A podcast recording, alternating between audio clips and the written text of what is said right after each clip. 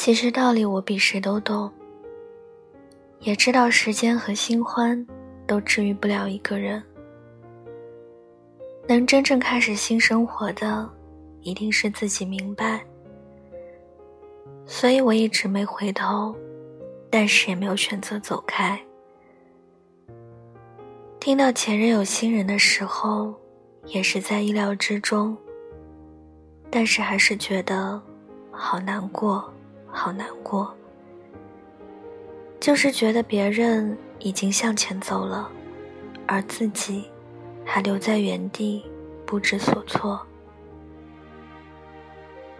我没有等你回头，没有等我自己回头，没有让自己转身不负责，用新欢治愈旧伤，也没有等到更好的自己。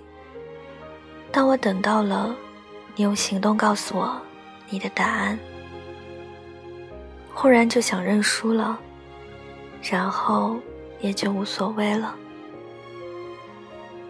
没有想象中的那样撕心裂肺，可能是因为心里准备了那么那么久，结果出现的时候，难过了一会儿，就平淡了。